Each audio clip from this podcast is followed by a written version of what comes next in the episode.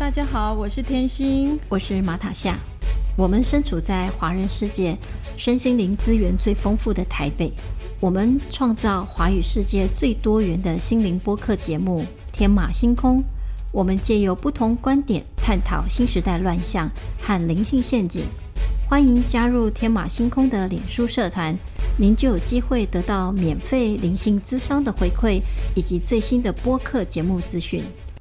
大家好，大家好，我是天心，我是马塔夏。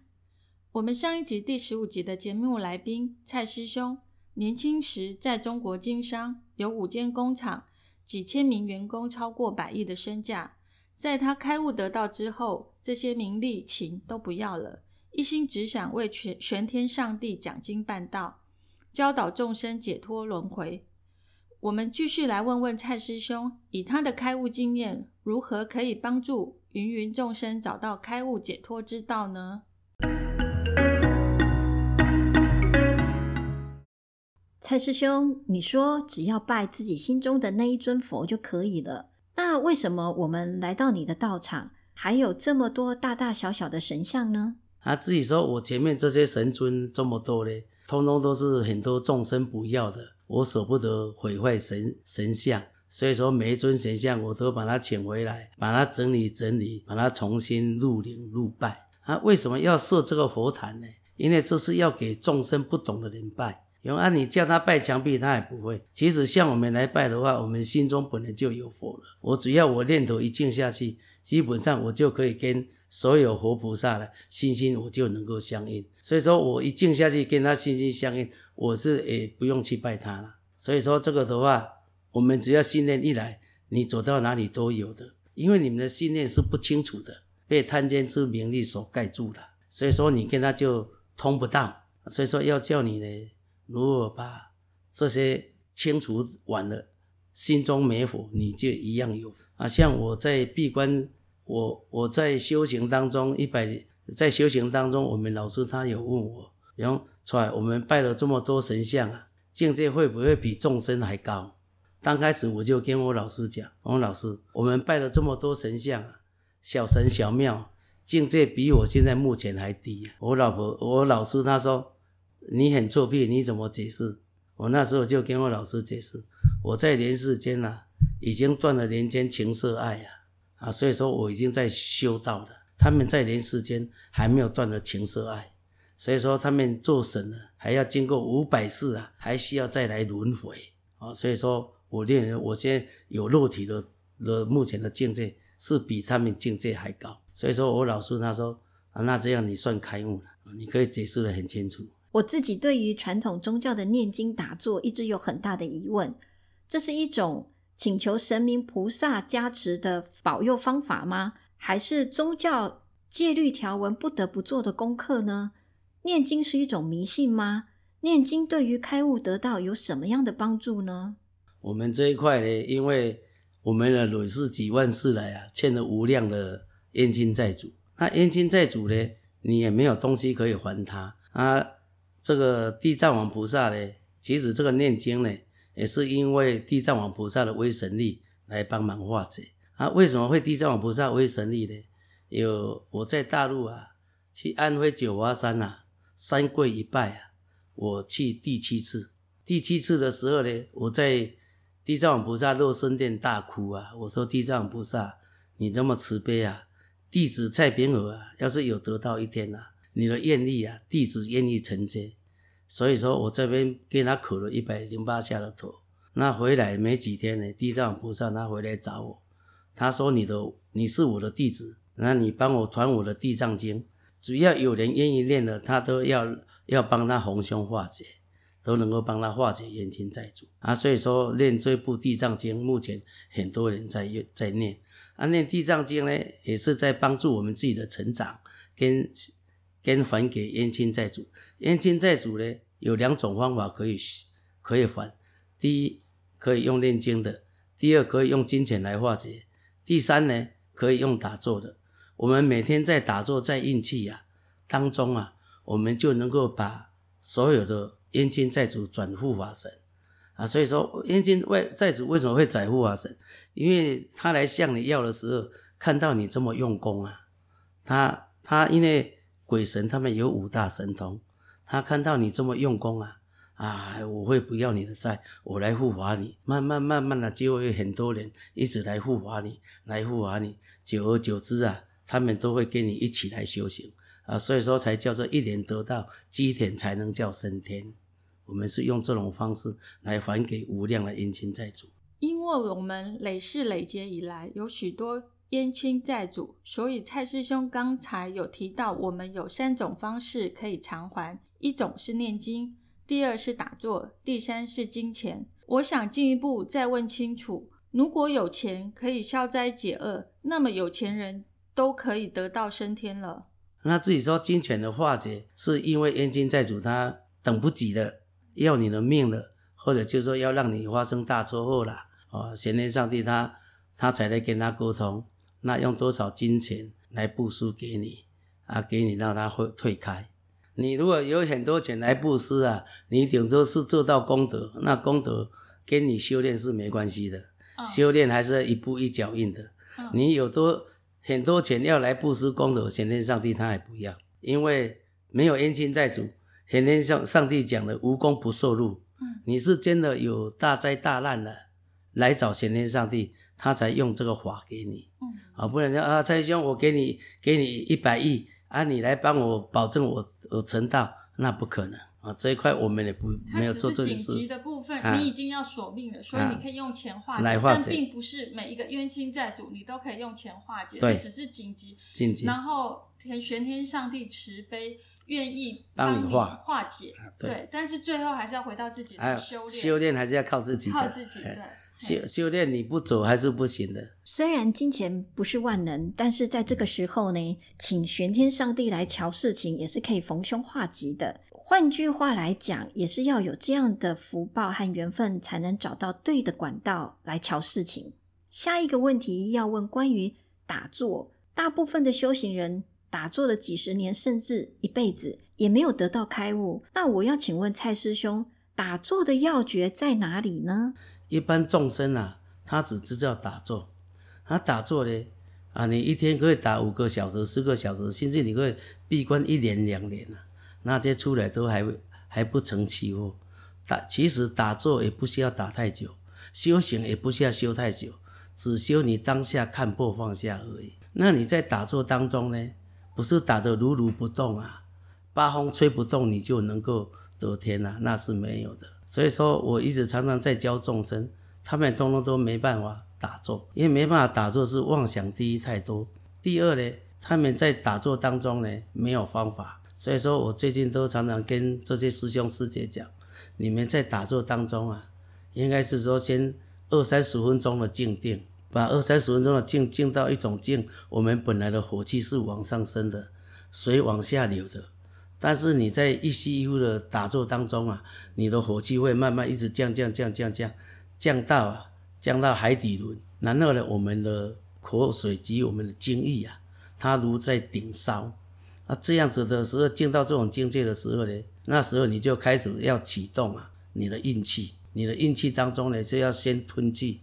然后来吐气运气，把里面的全身呐烧烧到全身都流汗。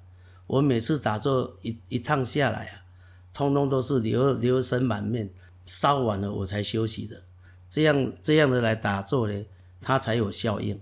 第一，这叫做男精女血，男孩子呢，你精满就易流，所以说就没有作用。所以我们今天是说，从用精化气，气化神。神才能还息啊，所以说这一块呢，大家都知道，但是好像很多人一直都做不到这一块。那你没有把你的蓝精女水化气，气满全身不失灵啊。啊，所以说你如果说精没有把它练完了，没有把它烧开呀，你一天到晚都想跟男女做爱呀，所以说精满它就会搞怪。所以说要有方法把精练掉，把它烧完。那烧完之后你就。对男女色之后，你就会慢慢就没有这种色欲。你来打就你就能够打得很久。那女孩子是靠什么？靠精血。那精血呢？年越年轻来打坐越修越快越好。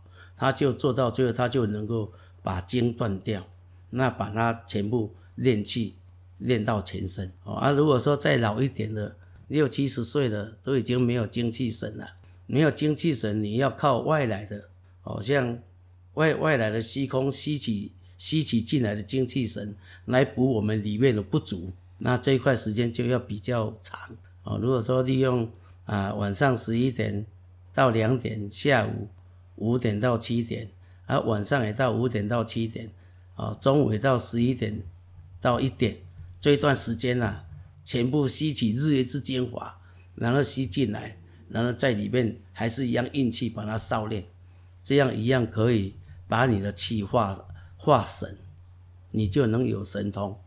越讲是越精彩了。打坐要先花二十分钟到三十分钟，让自己静下来，再运气吐气，炼精化气，炼气化神，炼神还虚，这是道家修炼的内法。那请蔡师兄更进一步来解说运气和吐气。嗯，运气的话，它就是说，啊，先从吸进来。我等等一下，我来表演一下，嘿。我来表演一下我的运气哈。那运气其实我们人哦，你只要静到静了很静当中，你就可以吞一口气吸进来。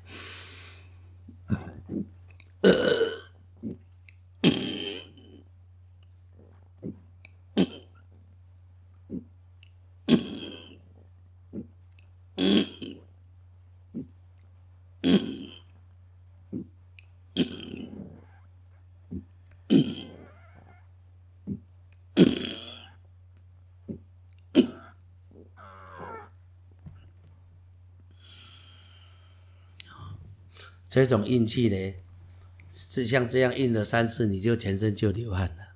那能够把真气运到丹田来，然后用意气及意念一直往下压压压压压到我们的海底轮，然后再从海底轮的的甲尾关直接冲到灵顶上去，这样它就能够反转回归反转，真气就能自动。